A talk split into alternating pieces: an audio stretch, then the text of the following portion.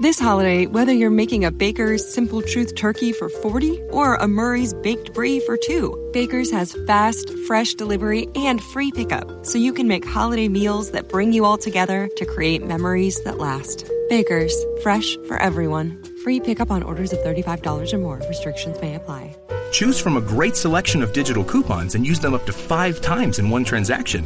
Check our app for details. Baker's, fresh for everyone.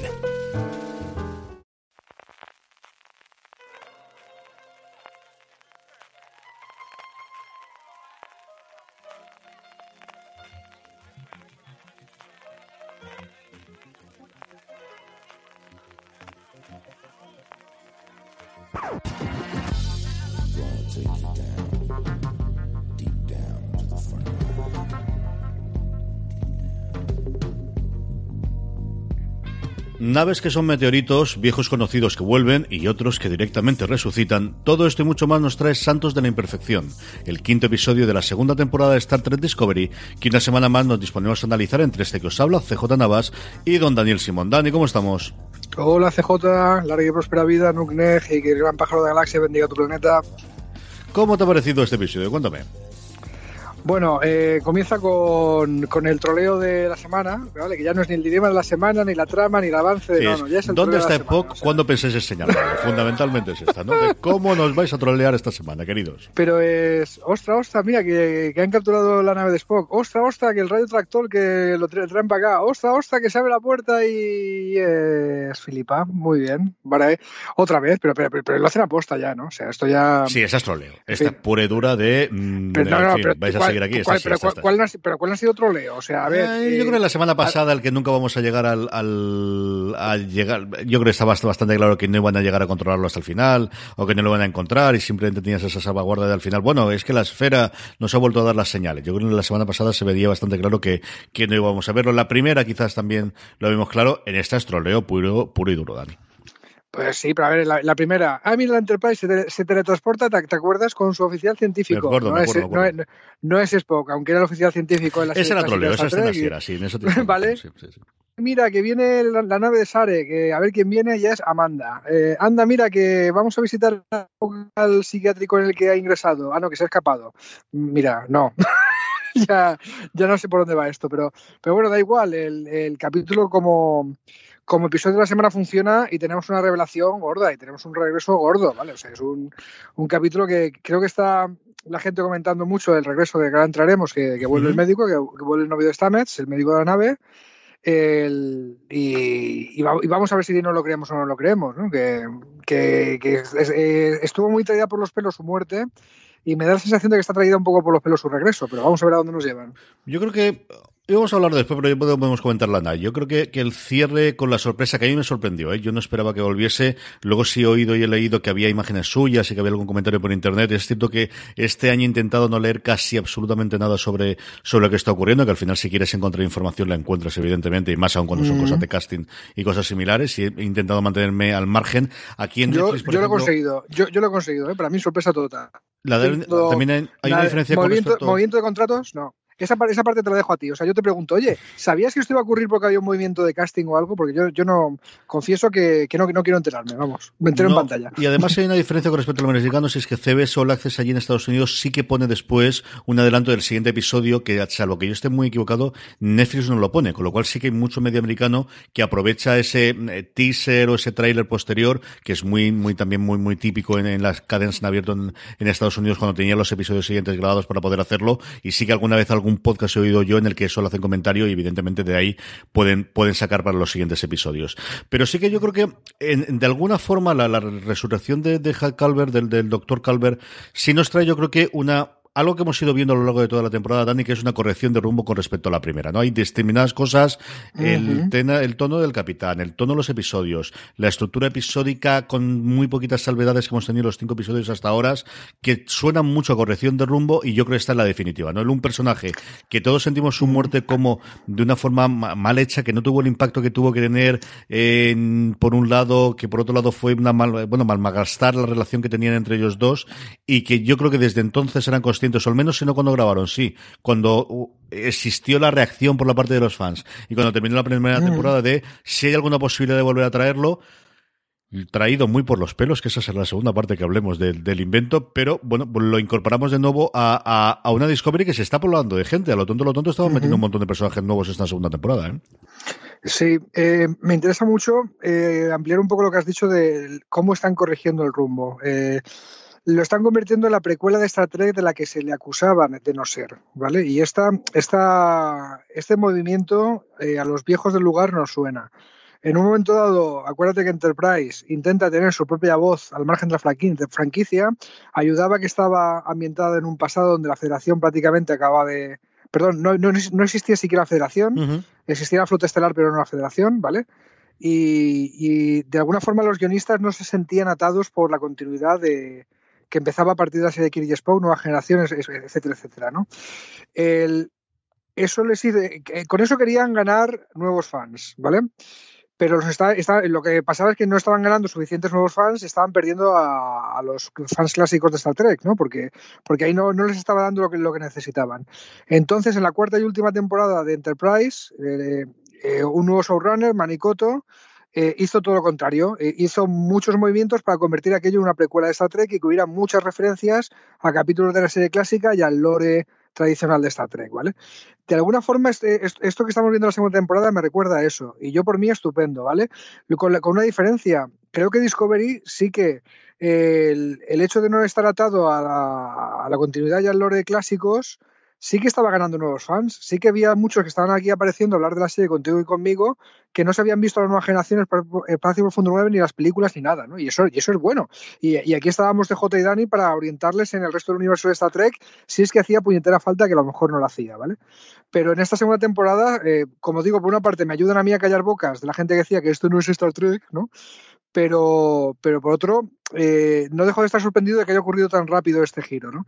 Y también con esas pequeñas pistas que no dejan de, intentar justificar por qué diferencias tecnológicas entre Discovery, que está mm. ambientada eh, anteriormente a la, serie clásica. Entonces, ¿por qué tienen comunicación holográfica si en la serie clásica no los veíamos? Pues mira, por ahí han soltado ya que, que Spike es un maniático del la comunicación por pantalla, no le gusta la comunicación holográfica y de alguna forma te están diciendo que por eso la Enterprise de, de los años 60 de Kirk Spock, pues tenía pantallas y no tenía comunicación holográfica, aunque están dejando caer que esa tecnología ya existía en el siglo XXIII. ¿no? El, bueno, bien, pues esto a los viejos del lugar nos encanta. Estas pequeñas referencias al Star Trek de toda la vida nos encanta. Y si alguien no las pilla, pues no os preocupéis, que ya estaremos aquí los abuelos cebolleta de Dani CJ para, para que las nuevas personas, las, las personas fans recién llegadas, podáis también disfrutar de esa parte con nosotros, ¿no? Pero, pero aquí la, la serie creo que sigue funcionando por su cuenta, ¿no? No sé si estarás de acuerdo con esta reflexión. Sí, yo creo que que, además en este, en eso último que comentabas, yo creo que no es necesario, yo creo que están haciendo un esfuerzo eh, quizás excesivo. A veces yo creo que los guiños son graciosos. Aquí hay uno que a mí en, un momento que me gustó mucho sobre la serie. Hay otro en el que no es absolutamente necesario. Es decir, pasa porque pasa, porque al final todos sabemos que esto es una serie de televisión. Han pasado 50 años entre la serie original y la nueva Discovery y ya le hubiese gustado a la original tener los efectos especiales. Es decir, la décima parte de lo que podían hacer del presupuesto, desde luego, pero de lo que se podía hacer a día de hoy de lo que podían hacer entonces. Y yo creo que eso es una cosa que todos entramos en el juego y que mm, entiendo que lo quieran justificar y entiendo que quieran llevar esa parte también para hacerlo, pero que yo creo que no sería absolutamente necesario.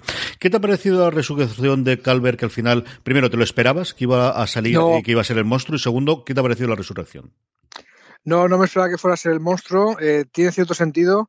El, todavía no sé muy bien qué pensar. Por lo que te he dicho antes, eh, su muerte me, pareció traída por los pelos innecesaria y la resurrección, pues aunque me alegre porque el personaje que haya simpático y porque te dan ganas de que al pobre Stamets le pase algo bonito en la vida de una vez, te puedes alegrar por ahí.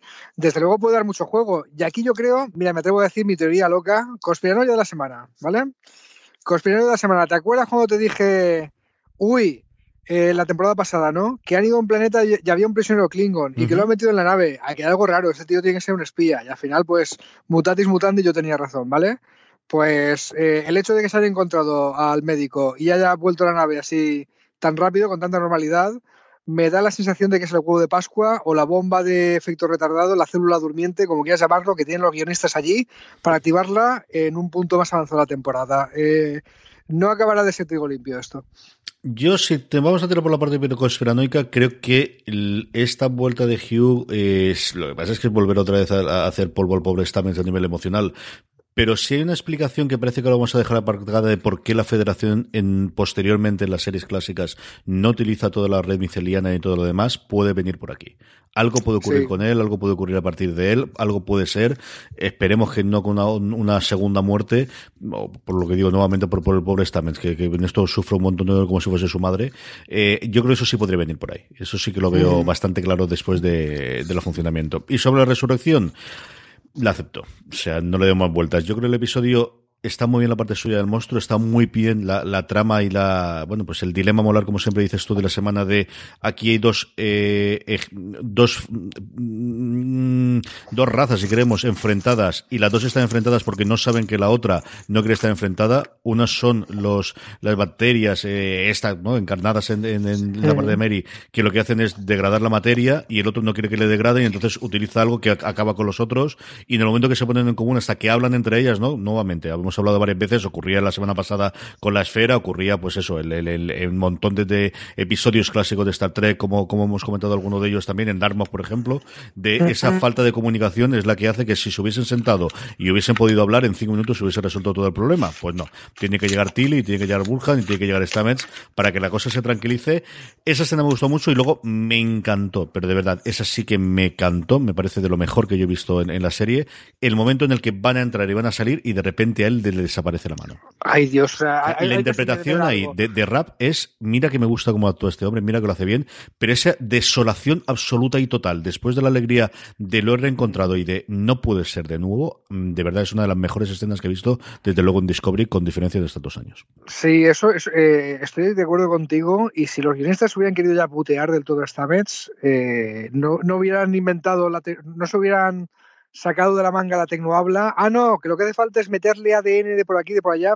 Eso, los viejos tequis del lugar lo llamamos tecnohabla, ¿no? Una solución que, te la da la, eh, pues eh, alguna excusa científica que vete a saber si tendrá base científica real. Eh, por lo menos yo que no entiendo del tema, pues me lo tengo que creer, ¿no? pero lo, lo tiran para adelante, ¿no? El, pero sí, era la ocasión para decir qué hacemos. O sea, destrozamos totalmente a esta mesa a partir de aquí donde vamos o, o, le metemos en la nave, ¿no? Pero porque es un momento de tensión, sí, es un momento de tensión que, ostras, que, no te lo esperas, que es un pico añadido, ¿vale? Ya había sido bastante la cosa, ya te quería la cosa iba tranquila, que se volvían y ya está. No, no, no, no. Se ve que todavía les quedaba, se les quedaba corta la tensión dramática del episodio, ¿no? Veían que se acababa y que, y que había que alargar los 10 minutos más y que había que meter otra excusa para tal. Algo así, ¿no? Pero, pero sí, yo me, me quedé de piedra, me impactó más que la posible muerte de Saru, fíjate, porque lo de la muerte de Saru ya lo hemos dicho, eh, se alargó tanto la escena de la agonía que, en fin, que ya te ibas preparando tú también, pero esto a mí me, me cogió por sorpresa otra vez.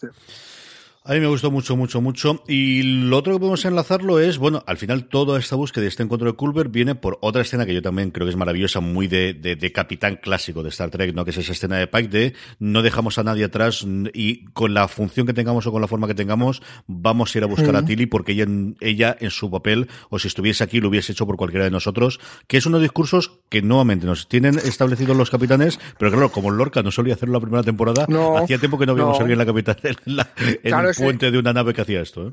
Ese discurso muy flota estelar y muy futuro utópico que quiere ser Star Trek lo hizo Burham, ¿no? De hecho, evitó que la que la flota estelar eh, renunciara a su, a su filosofía, a sus ideales, ¿no? porque, porque estaban acojonados por, porque el Imperio Klingon se les venía encima y están a punto de dejar de ser flota estelar antes de que los Klingons hicieran que dejara de ser flota estelar, ¿vale? Entonces, esto sí, los, guionistas lo tienen presente y les importa mucho. Y además es que Pike, sin salir mucho, sin hacer mucho ruido, lo que demuestra es que es la quintesencia de, del capitán de Star Trek que tú te imaginas, ¿vale? Hombre del renacimiento, eh, con su cosa espiritual, muy respetuoso con la multiculturalidad y con la diversidad, eh, muy con el ideal de la flota estelar presente. Eso sí, no me toques las narices en mi puente, que es mío, y para eso yo soy el capitán de la nave, y me equivocaré o acertaré, pero las decisiones tienen que ser mías porque yo soy el capitán eh, y, y, mato y muero por mi tripulación. Eh, pues chico, la quintesencia de un capitán de Star Trek, ¿no? El antilorca, si lo quieres ver así.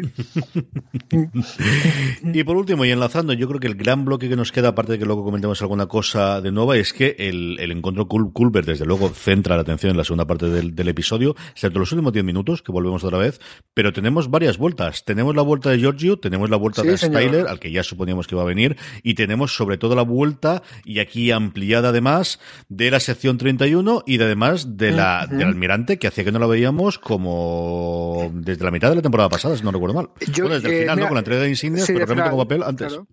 Sí, no, eh, de hecho la, eh, el, el discursito ese de Burham que les dice el miedo nos puede hacer olvidar los principios de la flota estelar, se lo, se lo suelta ella. O sea, sería el último capítulo de la anterior temporada, sí, pero yo me había olvidado de ella completamente. Eh, Giorgio, a ver, pausa. Eh, tú que sabes, ya, ya que hay que hacer, hay que hablar un poco de meta serie, ¿vale? De lo que está pasando alrededor de la producción de la serie. Tú sabrás mejor que yo que una de las series que se preparan para expandir el universo de Discovery es una de la, una serie de Filipa y la sección 31, ¿esto es verdad? Hay unas, yo lo que leí en su momento, y es cierto que no lo he vuelto a mirar cómo está, lo que se conociera con Sor Filipa, lo que no sé si es por la parte de la sección 31 o ser una precuela de cuando ella era teniente o capitana, que es como se hicieron las novelas. Acuérdate que las novelas que todavía no han traducido al Sí. español, si se han traducido ya los cómics, ya está disponible el primer cómic centrado en los Klingons. La verdad es que no lo sé, lo voy a investigar y la semana que viene lo comentamos, de, de- de A por ver, dónde van los rumores y por dónde apuntan claro. las cosas. Tiene toda la pinta, es decir, si no supiese nada de eso, tiene toda la pinta de lo que cuentas tú. De, hemos vuelto a ver el personaje estos dos episodios para tener de alguna forma un backdoor pilot, que es lo que dirían los americanos, una forma Eso de es. traer el personaje y a partir de ahí poder crear un piloto de la nueva serie. Pero como la serie va directamente a venta, hombre, yo creo que, que eh, Yao es capaz de llevar cualquier cosa. Yo creo que hacía muy bien el papel de, de esa Giorgio que vimos en los dos primeros episodios, luego los flashbacks. Creo que se lo pasa tremendamente bien haciendo de, de- de la emperatriz. O sea, creo que se lo pasa Sí. muchísimo mejor todavía haciendo de mala, como suele ser por otro lado también tremendamente Sí, a ver, el universo espejo estaba precisamente para que los actores de Star Trek tuvieran un alivio de, de poder interpretar otras versiones de sus personajes y no aburrirse, ¿no? Y, creo que la actriz de Filipa los, le, saca partido. De, yo es que creía que la, presentación en, hace dos capítulos de Filipa está en la no, y ha captado de agente a Tyler, yo creía que, que eso era el piloto o la presentación de esos personajes para preparar el terreno a la nueva serie y ya y que no teníamos no teníamos por qué oír eh, hablar de ellos otra vez en, en esta temporada de Discovery, pero no, parece que, que aquí no se queda la cosa, ¿no? Y establecen varias cosas. Eh, primero, la sección 31 sigue desarrollándose, ya sabéis, la, la CIA de, de la flota estelar, ¿no? Operaciones encubiertas. Eh, de hecho, cuando se presenta en Espacio Profundo 9, mm, oficialmente nadie sabe nada de ella, ¿no? Se dirigen a, a tres o cuatro personajes que para captarlos como agentes secretos, pero secreta que no se nos había mencionado antes. ¿no? El- insisto en algo que venimos diciendo en varios capítulos, que la sección 31 en Espacio Profundo 9 tenía la capacidad de aparecer sus agentes donde querían y cuando quisieran, y que eso a mí me hace pensar en el, el motor de esporas eh, otra vez, y que sería una justificación de por qué eh, existía antes pero no se ve después, podría ser. Y, qué más iba a decir yo? Y, y, y- espérate, que se me ha ido hilo de lo que iba a decir ahora de la sección 31. Eh, pero volveremos. Ah, sí, que, que la sección 31, bueno, que en un momento dado, cuando Tyler dice, por favor, necesitamos ayuda de la sección 31, cuando está la, la, Discovery, la Discovery punto de irse a, a hacer puñetas, ¿no? Y ahí aparece una nave de la nada. Bien. BP vuelve a tener grandes noticias para todos los conductores. Cuando vayas a repostar tendrás un ahorro de hasta 40 céntimos por litro en Península y Baleares y 35 céntimos por litro en Islas Canarias, incluyendo la bonificación del gobierno. Cada vez que visites una estación BP en la península y Baleares, puedes ahorrar y disfrutar de todas las ventajas que ofrecen en su programa Mi BP. Y si lo haces desde Canarias, podrás disfrutarlas a través del plan Dino BP. Así que ya sabéis, BP nos lo pone fácil para ahorrar al máximo estés donde estés. Hazte con su tarjeta en sus estaciones de servicio y si quieres consultar más información, puedes hacerlo en mibp.es y plandinobp.es.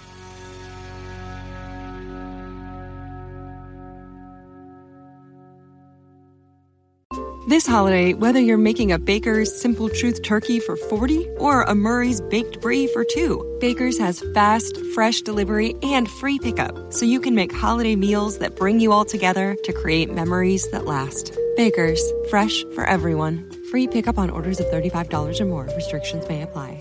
Choose from a great selection of digital coupons and use them up to five times in one transaction. Check our app for details. Bakers, fresh for everyone. Vamos a explicar qué es eso de que aparece una nave de la nada, CJ. Eso es un dispositivo de ocultación, que se supone que es una tecnología que tenían, que desarrollaron los romulanos en épocas de la serie clásica como gran novedad. Cuando la ve la Enterprise, Kirk y Spock, les, les sorprende primero que tengan esta tecnología de hacer que la nave se camufle y esté invisible.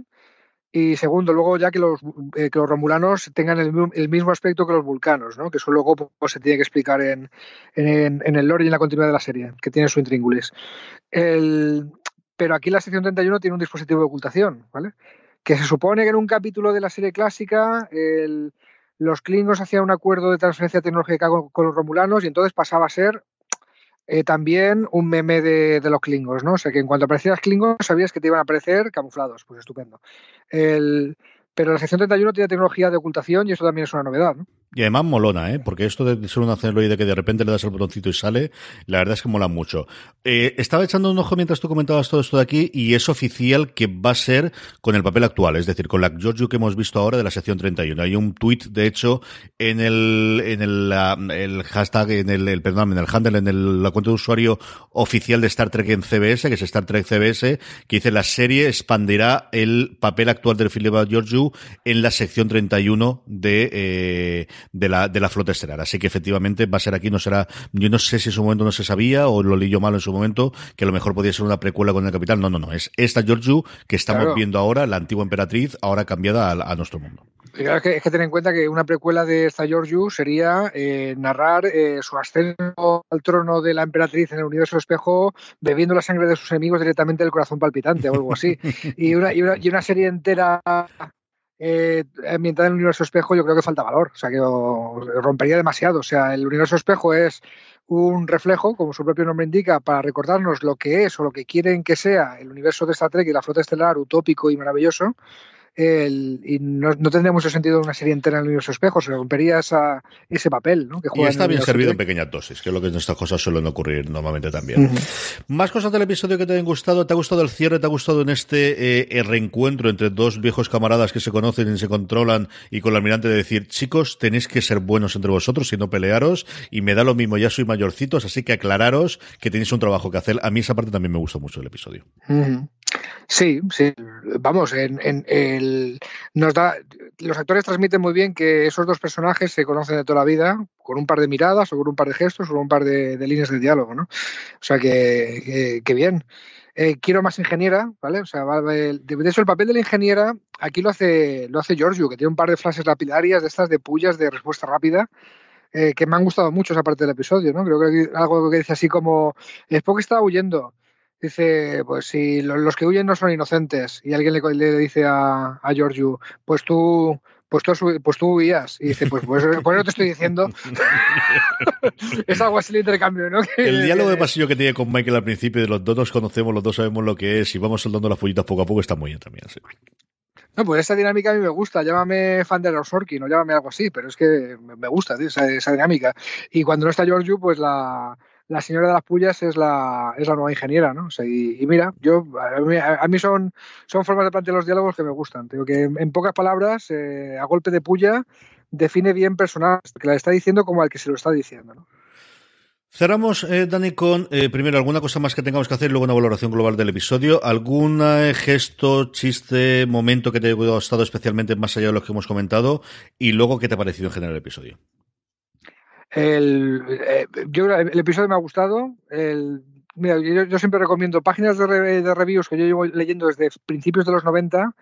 Eh, la de Jammer, que antes se llamaba Star Trek Hypertext, eh, ha vuelto a retomarla, ¿no? Es un tío que hacía reviews y ha vuelto a retomarla con Discovery. califica de 1 a 4 y a este le da un 3. Y yo estoy muy de acuerdo con eso, ¿vale? Los capítulos que este le da un 3 suelen, ser los capítulos que no entran en el top 10 de, de episodios más recordados de la serie, pero son los buenos. Y yo creo que sí, en, eh, a efectos de, de, episodio de la semana, ¿no? De dilema de la semana, a efectos de que se vea la filosofía guay y kumbaya de la flota estelar, el desarrollo de los personajes y efecto de colocar, seguir colocando piezas en el tablero para la historia general, sección 31 por aquí, resurrección de, de Hugh por allá, yo creo que, que, no le puedes pedir más a un capítulo de 45 minutos. O sea, yo creo que cumple todo. No sale Spock, pero bueno, eh, no, era el capítulo de Side Spock, era el capítulo de, seguir preparando las piezas. Y, oye, bien, yo, yo no sé, esa calificación de 3 sobre 4 me siento identificado con ella. Yo conforme pasa el tiempo cada vez me ha gustado. Esto es un episodio que yo lo vi en dos o tres trozos por, por cosas de las crías y donde estaba viéndolo y todo lo demás. Y quitando quizás parte del, de, la resolución y del Culver y ese salto que tengo que hacer de fe, tiene escenas como he ido comentando a lo largo del análisis que me ha gustado muchísimo. Creo que también es un episodio muy de, de poner las piezas en el tablero, de volver a tener jugadores y volver a tener personajes. Y luego, eh, a mí de verdad es un episodio que me ha gustado mucho más. Me gustaron mucho los dos primeros, los dos anteriores con eh, el tercero y el cuarto me dejaron un poquito más frío, especialmente el tercero. Y yo creo que este vuelve a coger otra vez la senda, siendo un tipo de episodio diferente. Y luego hay una escena que es la que me falta por comentar y me moría y no quería dejar de contarlo porque además yo tengo una insignia de estas que me regalaste tú, que es una insignia, el momento en el que Tyler de repente llama a la nave y la llama con la insignia como si fuese la de una nueva generación, que tiene el comunicador dentro de la, insignia, me encantó. Ese sí es un guiño maravilloso y encantador que me encantó porque además yo tengo una de esas que hace pero pupi, no hace comunicación, pero hace pero pupi y me encanta. Ese es un momento de verdad que me encantó del episodio. Ah, bueno, y, ya la última que comento es eh, el momento de ¿Cómo? ¿Que las esporas han metido a, Tilly en un cocún, han descompuesto en sus átomos, lo han reintegrado en su universo un átomo por un átomo y tiene sus memorias, sus curvas y su pelo y todo y lo han hecho guay?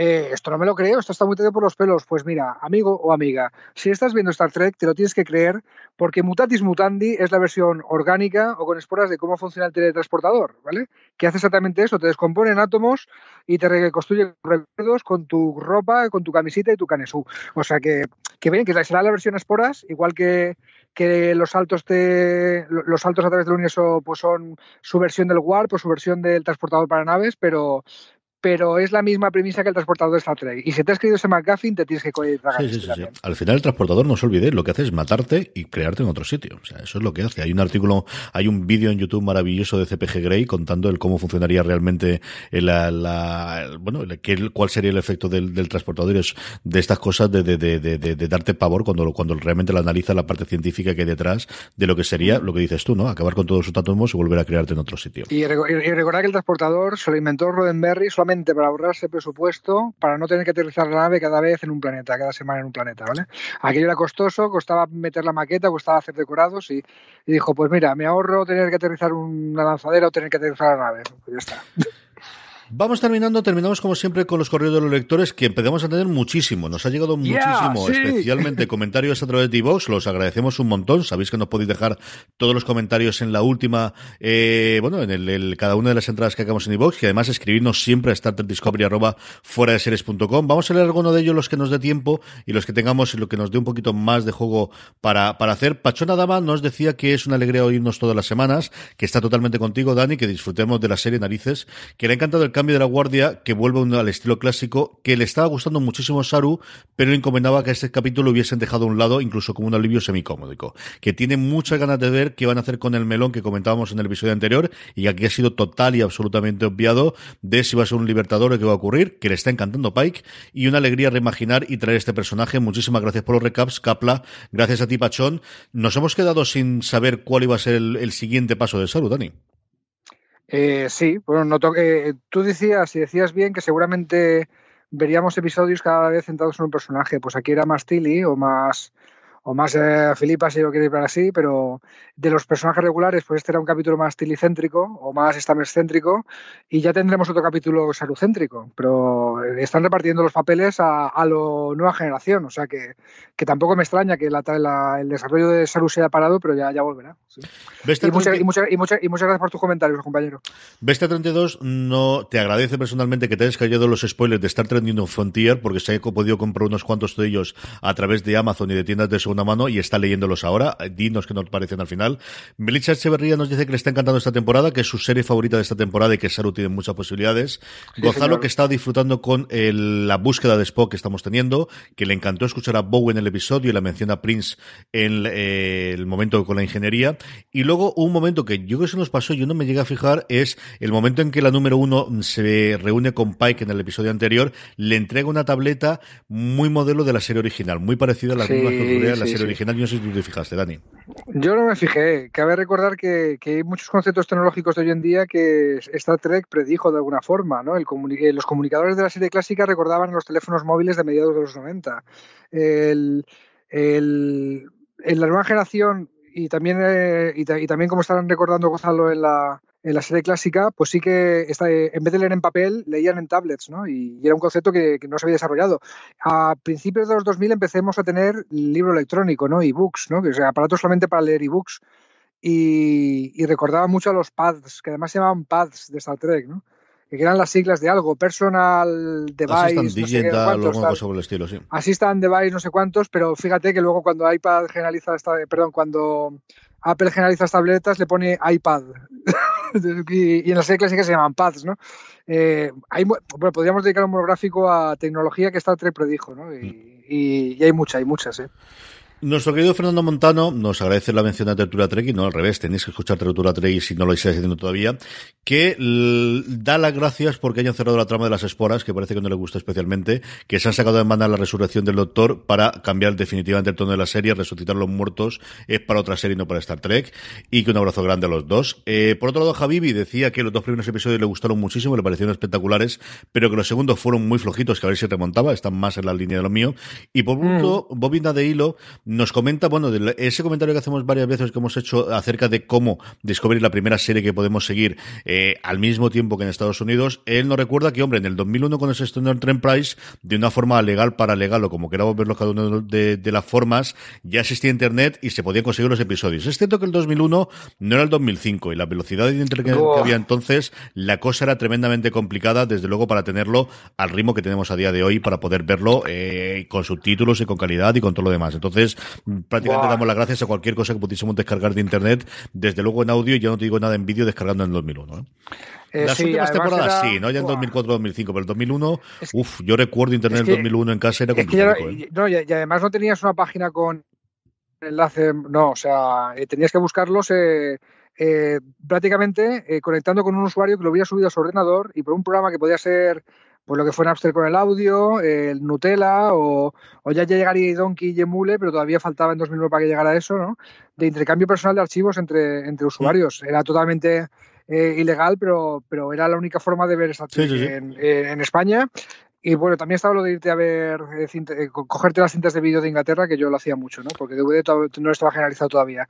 Son batallitas de abuelo cebolleta, pero es que no sabéis lo que es ser filo en los 90, que, que, la cosa ha evolucionado muchísimo y un día y un día lo comparamos solamente que, que, bueno, que vamos a caer como si fuéramos los viejos del lugar, pero pero creo que también es interesante poner en perspectiva lo que significaba tener una afición eh, y lo que es ahora. No es lo mismo el, mundo en el que para escuchar un disco que creías que podía gustarte porque le gustaba un cantante que te mola, eh, irte a rebuscar en ferias de vinilo que conectarte en Spotify. No es lo mismo, ¿vale? Cambia el hobby totalmente, ¿no?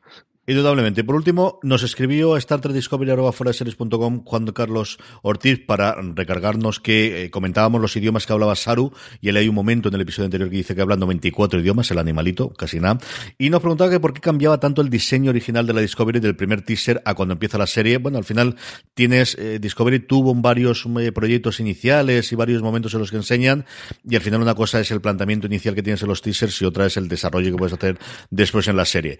Y luego habla no, es, poco habitual esto, y más, y más en el mundo en el que no estás con maquetas, sino que estás con, con ordenador que, oye, ponle aquí una lucecita más que me gusta más así. O sea, sí. Y por último, nos habla sobre fotos de Spock y cosas similares. Es decir, que Spock sale, lo tenemos clarísimo. Está en el tráiler, está en los sitios, está el casting hecho. Nos falta ver para cuándo sale eh, a lo largo de la temporada, sabiendo los 14 episodios que tiene esa primera temporada. Si va a ser pronto, si va a ser a mitad de temporada, si va a ser para el final. Yo no creo que se puedan gastar, especialmente después de haber eh, sacado ese anuncio CBS All Access en Estados Unidos con la Super Bowl. No creo que lo vayan a dilatar muchísimo, muchísimo más, ¿no? Que salga justo al final de un episodio para dejarte el cliffhanger y que sea el siguiente episodio en el que salga, eso tampoco me extrañaría absolutamente nada, Dani. Yo, ya lo de la, Super Bowl me acaba de despistar. Lo de que el máximo momento lo aprovechen para decir el reclamo para ver Discovery, si no lo estás viendo es que va a salir Spock. No puede dar esto mucho, mucho, mucho más tiempo, ¿no? Porque, porque además tanta, tanta historia para que este Spock salga tiene que ser por algo importante. O sea, lo estamos retrasando porque hay algo muy gordo que se está macerando. Y y toda la información que nos van dando de las movidas de Burham, que estado en un psiquiátrico, que ha visto en las señales estas, que la sección 31 también sabemos ahora que está investigando y que, que hay algo con ellas. Esto es un lo que llaman un decompressive storytelling, ¿no? O sea, es poco a poco te van dando pequeñas eh, pinceladas, gotitas, pero luego te tienen que presentar un vaso lleno. O sea, que tiene que ser algo gordo. y digo todo esto para justificar que que ya, ya cada vez lo veo menos posible lo de, que sea final de temporada, porque entonces eh, no sé si te da tiempo a presentar la supertrama. Fíjate que todas las pinceladas de Lorca es un capullo, Lorca no parece un capitán del flota estelar, Lorca es muy raro. Al final te llevaban a la gran revelación de es que es un tío del universo espejo, y, pero todavía tenías cinco o seis capítulos de margen para, para, para, desarrollar eso del universo espejo y ambientarlo allí y tal. Pues aquí tiene que igual. O sea, al final, eh, lo de que aparece Spock tiene que haber una revelación muy gorda que te, que te justifique el interés por ver los siguientes 4 o 5 capítulos. Y para eso tienes que tener 4 o 5 capítulos de margen, CJ. Yo creo que sí, yo estoy contigo. Eh, no sé si nos saldrá en el sexto, el séptimo, el octavo, no creo que sea el final. Lo que sí está clarísimo, como siempre, es que aquí estaremos Dani Simón y un servidor para comentarlo y analizarlo con todo el vosotros. Oye, oye, hay, hay uno más, hay uno más. Sergio Jiménez en Twitter nos dijo, oye, que lo de eh, Carón también es un nombre válido en castellano para cierto, Primera vez en mi vida que oigo lo de Carón, te lo juro. yo, igualmente, pero nos, enlaza el artículo de Wikipedia y lo doy por válido. Mi, mi, mi, mi, como decía él. sí, gracias, Sergio. con eso terminamos, Dani. Hasta la semana que viene con estos repasos, con estos recados que hacemos de fuera de series eh, sobre Star Trek Discovery. Capla, amigo mío, nos vemos la semana que viene. Y a todos vosotros, querida audiencia, pasaros como siempre por series.com para leer la crítica escrita de Marina Such. Eh, seguid escribiéndonos los comentarios, aquellos que oigáis el programa en iVox o correos Star Trek Discovery arroba fuera o hacer como he hecho, eh, como comentaba ahora mismo Dani, por redes sociales, tanto por Twitter como por Instagram, nos podéis escribir. Gracias por estar ahí y recordad, tened muchísimo cuidado ahí fuera.